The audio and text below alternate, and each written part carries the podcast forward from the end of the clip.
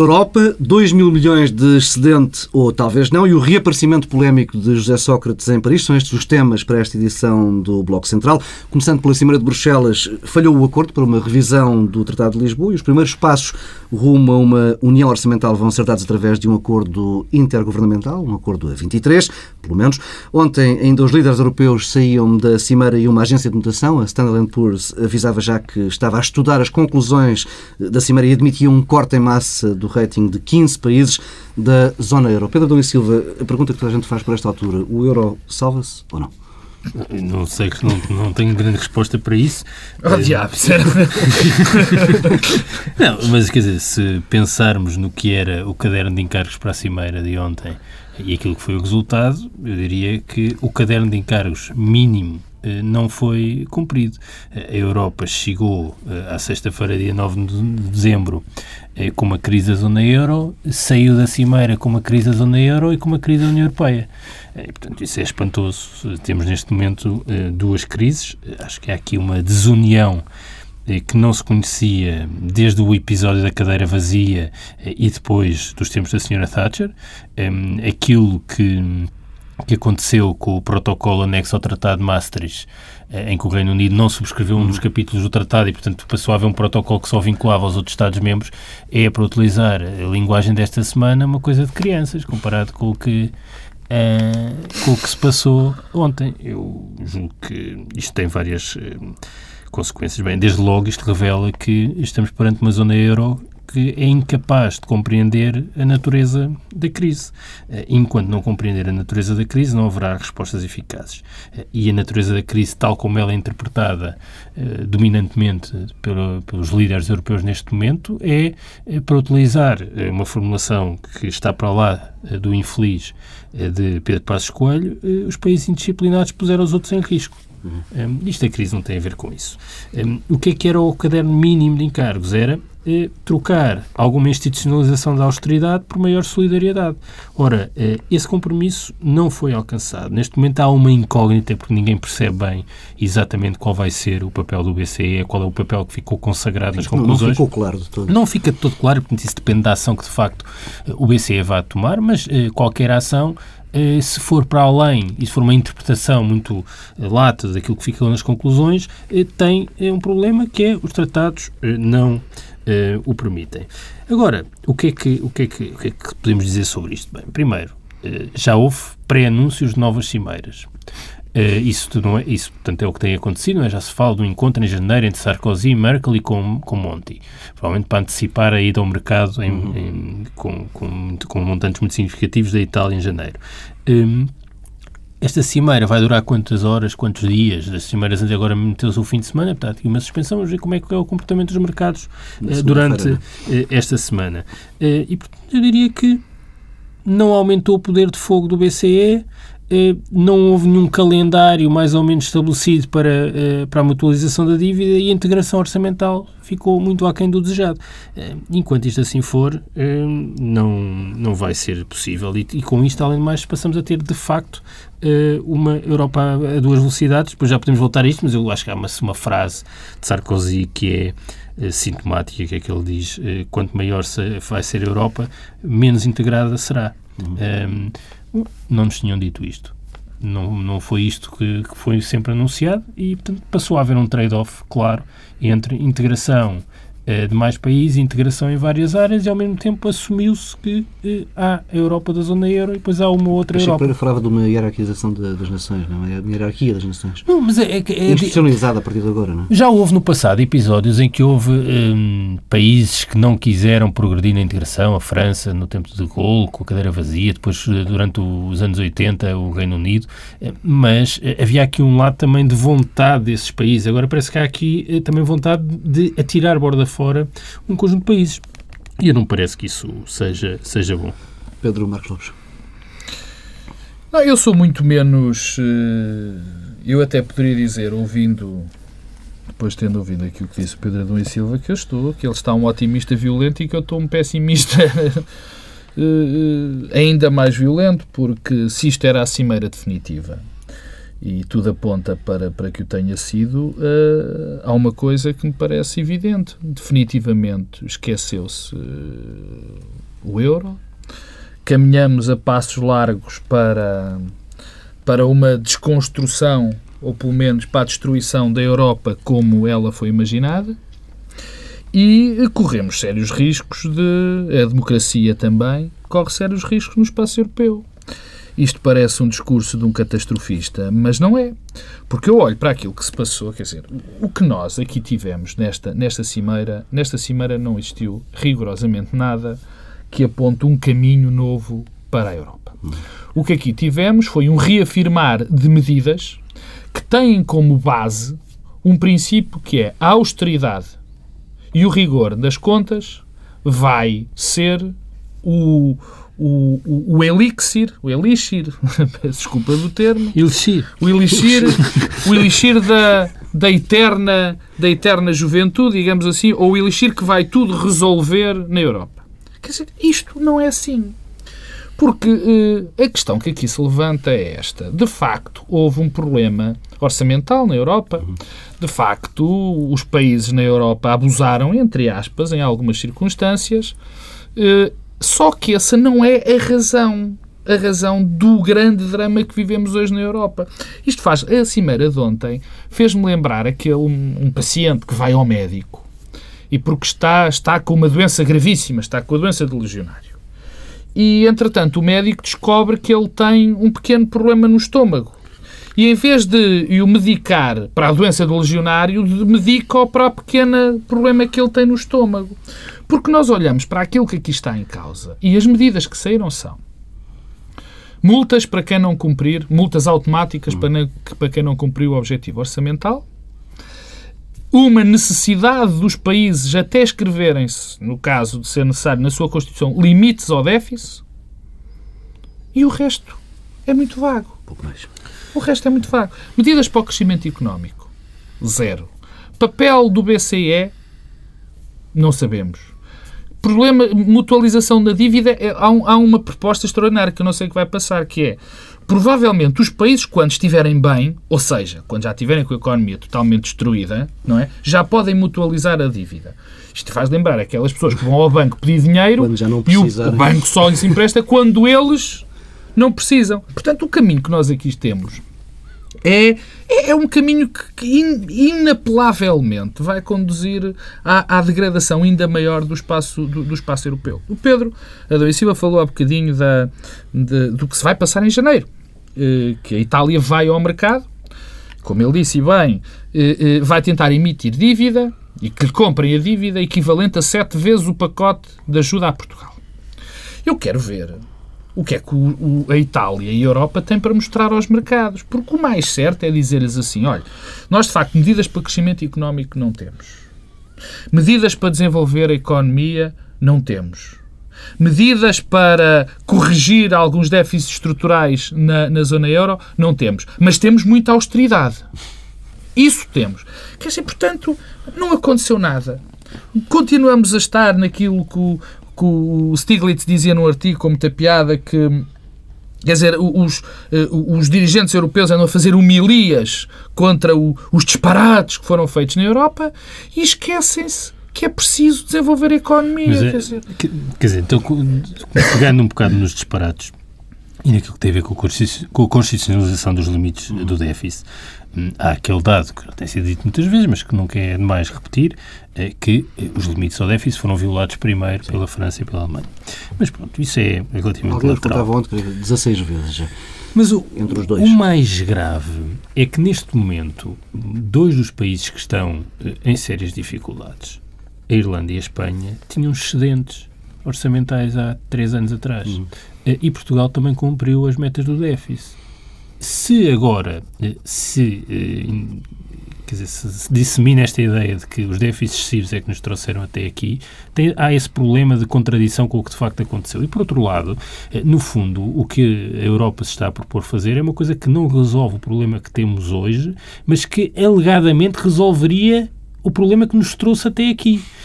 Isso não vale a pena, quer dizer, não vamos estar a chover sobre o molhado. Mas mesmo, independentemente disso ser ou não verdade, continua a ser uma resposta não para o problema que temos hoje, mas para um problema que terá provocado a situação em que estamos hoje. Bem, não sei qual é o interesse desta penalização moral e eu nem, nem, concordo que isso seja verdade, mas para que insistir nisto? É a, doutrina, é a doutrina do castigo. A Europa tem é um problema castigo. Eh, para resolver. Eh, e eu pergunto, muito bem, vamos constitucionalizar o déficit e a dívida, mas sabemos que a recessão também se vai aprofundar. E então o que é que isso significa? O que é que, o que, é que os países estão a impor a si mesmos? é que daqui a uns meses vão todos ter mais medidas de austeridade sobre as medidas de austeridade.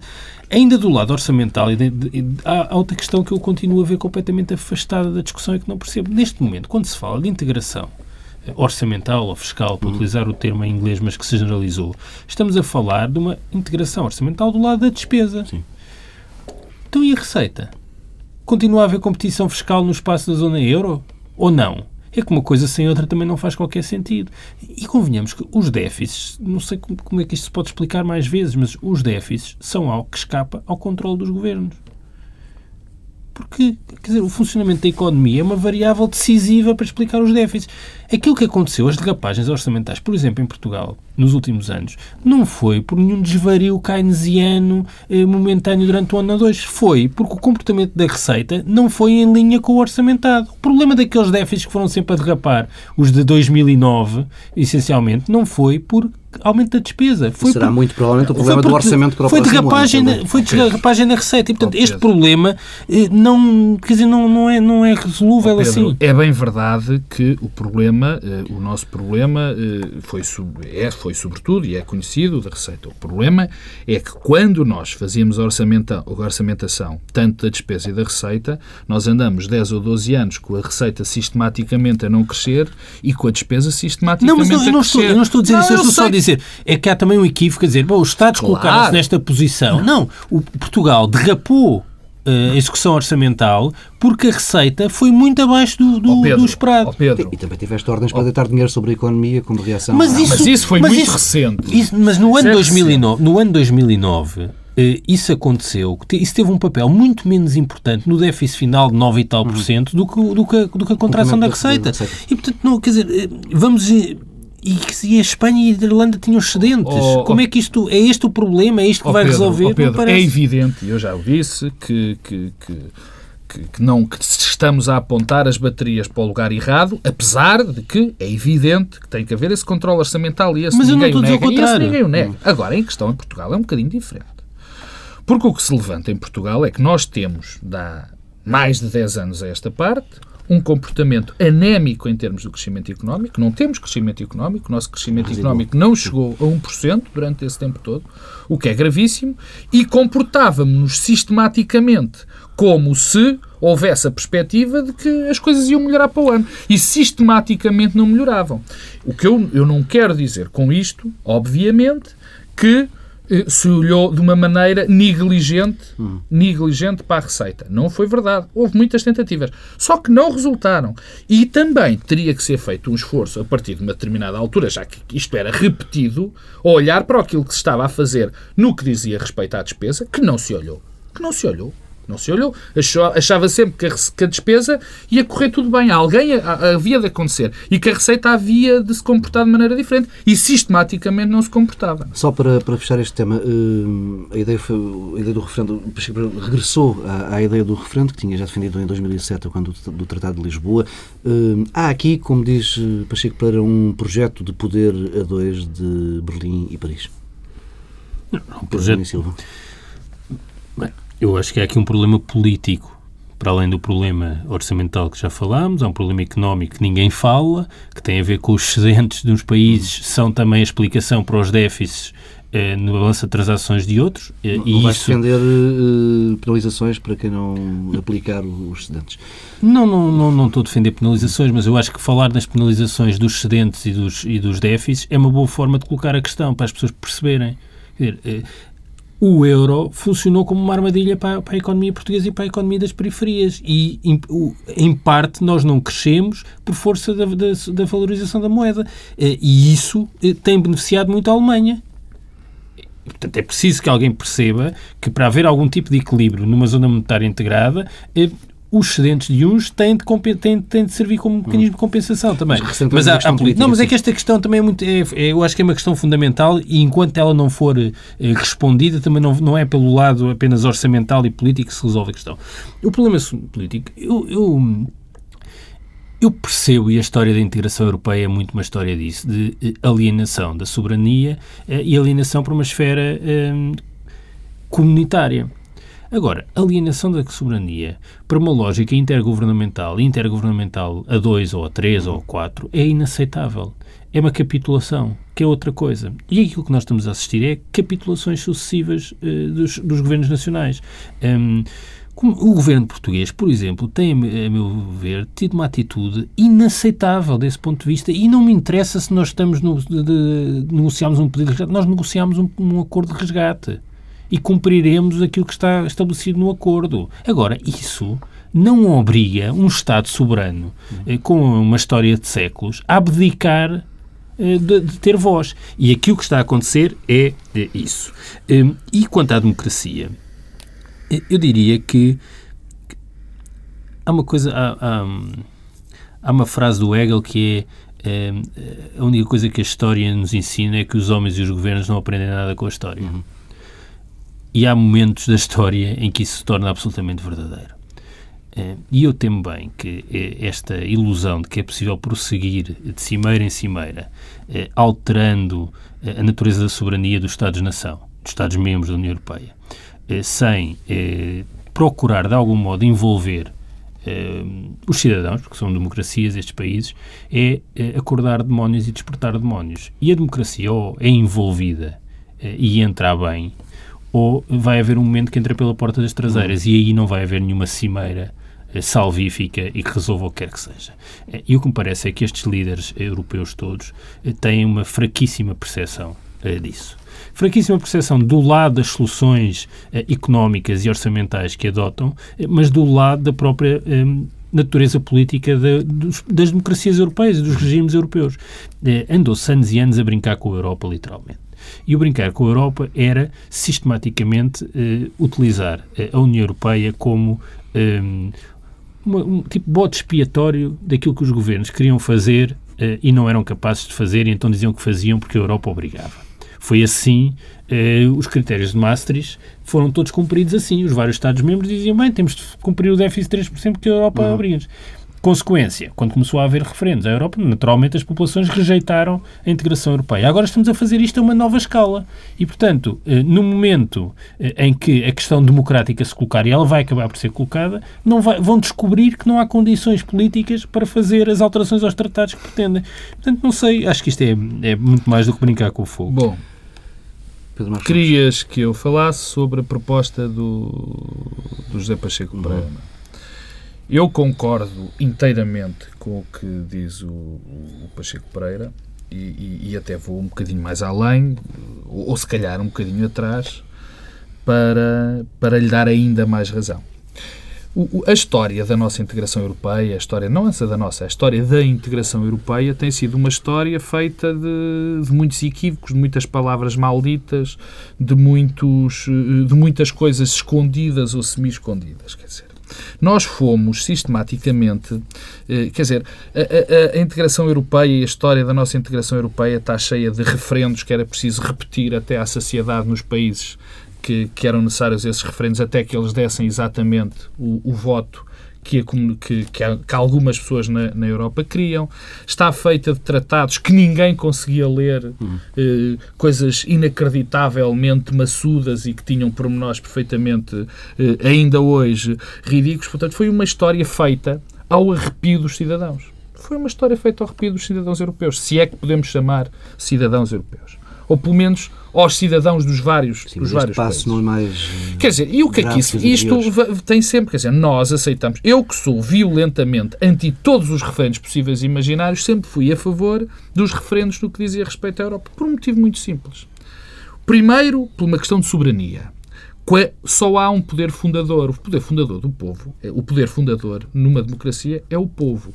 E nós estávamos a refundar, em determinadas circunstâncias, o conceito de soberania dentro dos, dos países. Estávamos a fazê-lo. Enfim, não podemos olhar para o conceito de soberania como se olhava no século XVIII ou no século XIX onde era o poder de lançar impostos num determinado território, onde era o poder de emitir moeda dentro de um determinado território. Isso de facto mudou, mas a essência continua.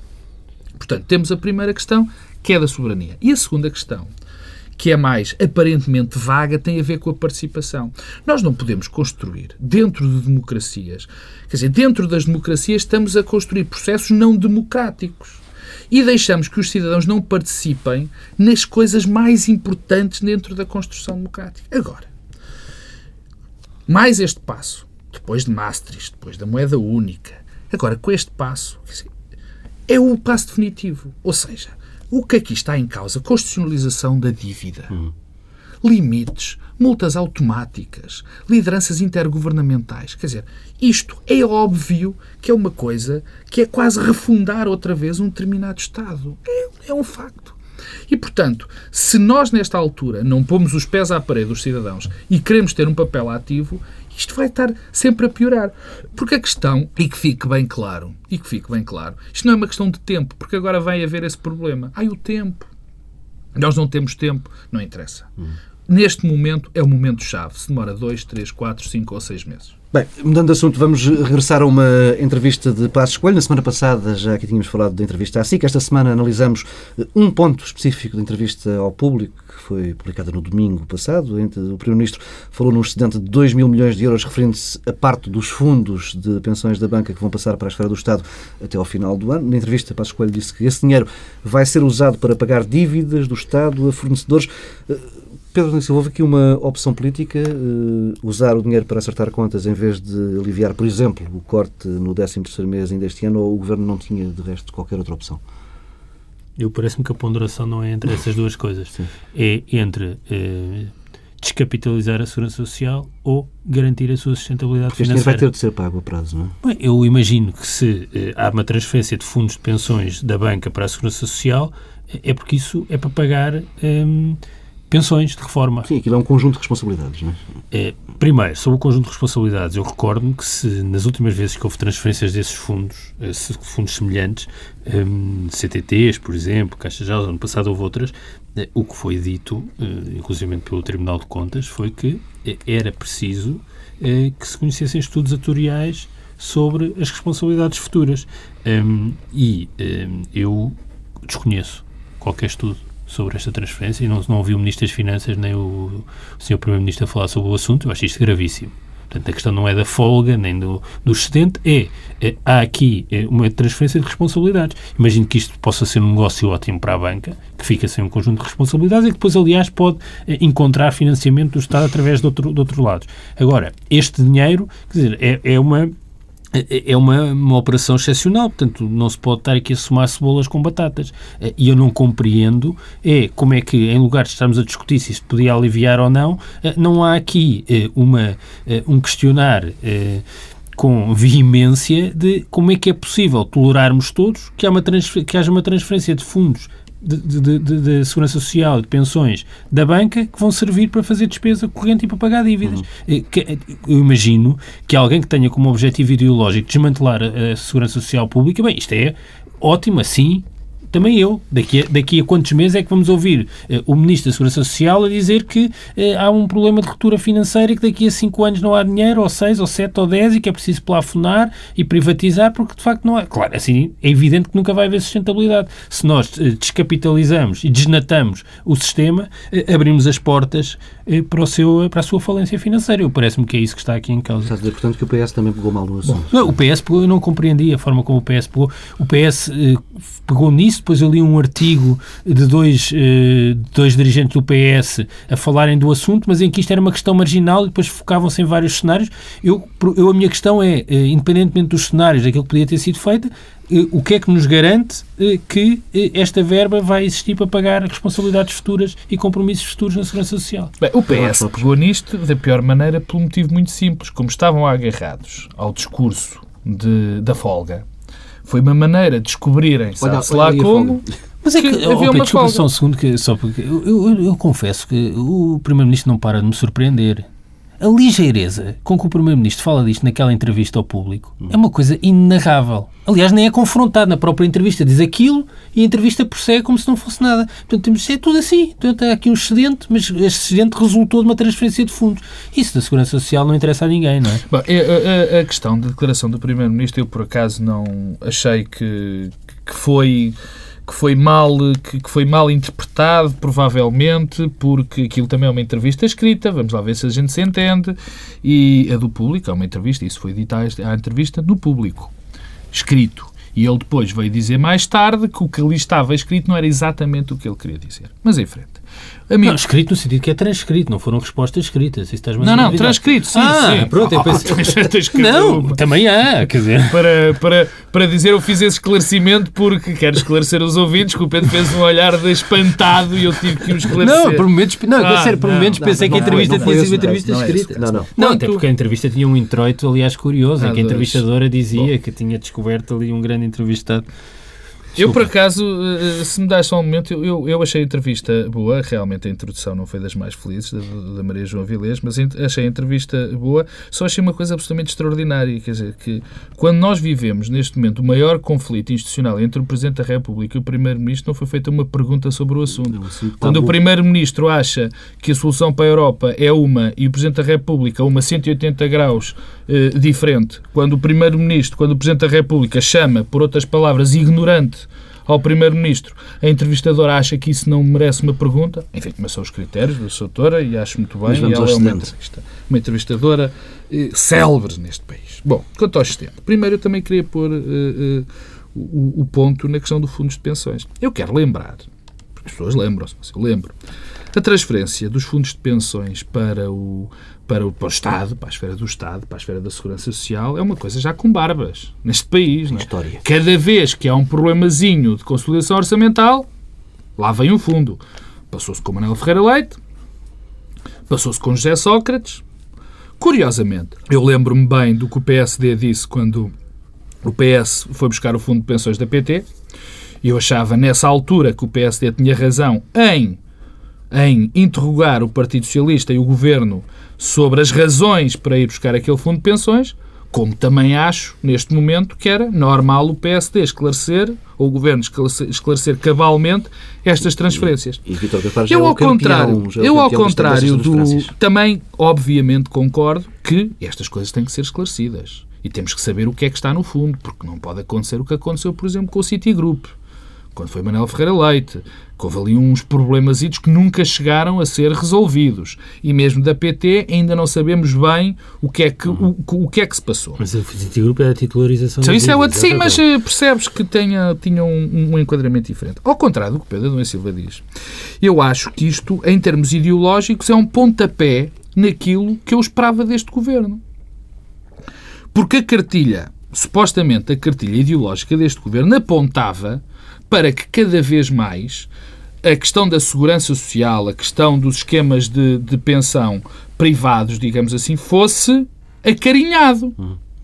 Era esta a cartilha ideológica. Supostamente era. Ora bem, o que aqui se passa é 180 graus, mais uma vez, naquilo que era suposta ideologia, que era de passar isto para o Estado em função de não sabemos, quer dizer, nós sabemos em função do que é, em função do equilíbrio das contas. Só que isto a longo prazo vai ser muito, muito, muito pesado. Porque, por exemplo, esta receita já não vai haver em 2012. Mas aí o que nos vai ser dito é que a segurança social é insustentável. 2000, não, não sei, quer dizer, isso não. Isso, isso, já é, isso já é mais longe. Isso já é mais longe. Eu, a mim preocupa-me que estas coisas passem assim. E como eu defendo que deve haver mais esquemas alternativos de pensões e tudo mais fora do Estado, Preocupa-me que isto agora vá para o Estado ao arrepio do que era supostamente a cartilha ideológica vamos, do Partido Social Democrático. Vamos avançando. José Sócrates quebrou um longo silêncio para explicar o que quis dizer quando afirmou que para países como Portugal ou Espanha pagar uh, a dívida era uma ideia de criança. As declarações iniciais têm mais ou menos um mês, aconteceram perante uma plateia de estudantes que hum, vinha passar uma semana a Portugal, à Universidade Nova. Ora, o antigo Primeiro-Ministro explicou que estava a referir-se, já depois, numa, entrevista à RTP, hum, antes não, uh, explicou que estava a referir-se ao pagamento integral e imediato da dívida e sublinhou que não queria entrar em polémicas, recusando-se, por exemplo, a responder a Paulo Portas. Pedro Adão e Silva, um ex-primeiro-ministro que assumiu há meia dúzia de meses que não conseguia gerir a dívida, daí o pedido de ajuda externa, não deveria ser mais cauteloso, mesmo em conversas com alguma reserva? Bem, eu não concordo com a forma como colocas a questão sequer. Eh, e, portanto, é, em primeiro estás lugar... a tratar mal o Tavares, já é a segunda vez. Pá. em primeiro lugar, queria dizer que parece-me nisto tudo que há aqui uma dimensão patológica na relação de um conjunto de pessoas com José Sócrates. Aqui, acho que há pessoas que precisam, se calhar, aqui, de alguma terapia de grupo, psicanálise coletiva, qualquer coisa do género, porque há aqui um efeito pavloviano. Um, que não, ultrapassa-me, sinceramente ultrapassa-me. Acho que José Sócrates já não é primeiro-ministro, já foi derrotado em eleições e esta obsessão um, tem, tem esse lado pavloviano, mas é, é da vida. Um, o que o José Sócrates disse é uma banalidade. Uma banalidade. A frase toda naquela conferência, na penumbra, lá no escuro, naquele vídeo que apareceu aí, é uma banalidade. Houve uma pessoa que defendeu José Sócrates em público, Pedro Passos Coelho. Não, eu várias pessoas. Aquilo é uma banalidade. É uma fra... Agora, é uma banalidade o que ele disse, é uma evidência.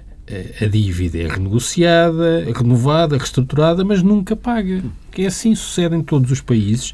Hum, e é da lógica da dívida. Achei de um patético ver pessoas a dizer ai, mas isso não é de um homem responsável. Agora, porque as pessoas responsáveis pagam as suas dívidas. Quer dizer, é, precisam perceber o que é que são as dívidas soberanas dos Estados. E, quer dizer, há projetos que são lançados, financiados, um carro, é? há outros que ao mesmo tempo são amortizados. Portanto, isto é, é assim é que funciona.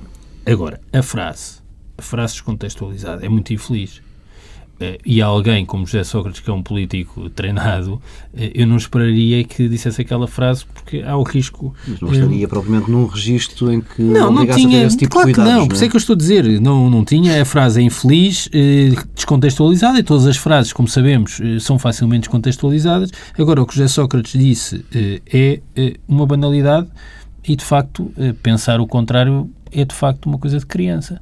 Mas uh, imagino que isto seja interessante e que estimule muitas pessoas que vivem obcecadas com José Sócrates e muitas delas têm um problema, é que José Sócrates saiu de cena e ficaram sem tema.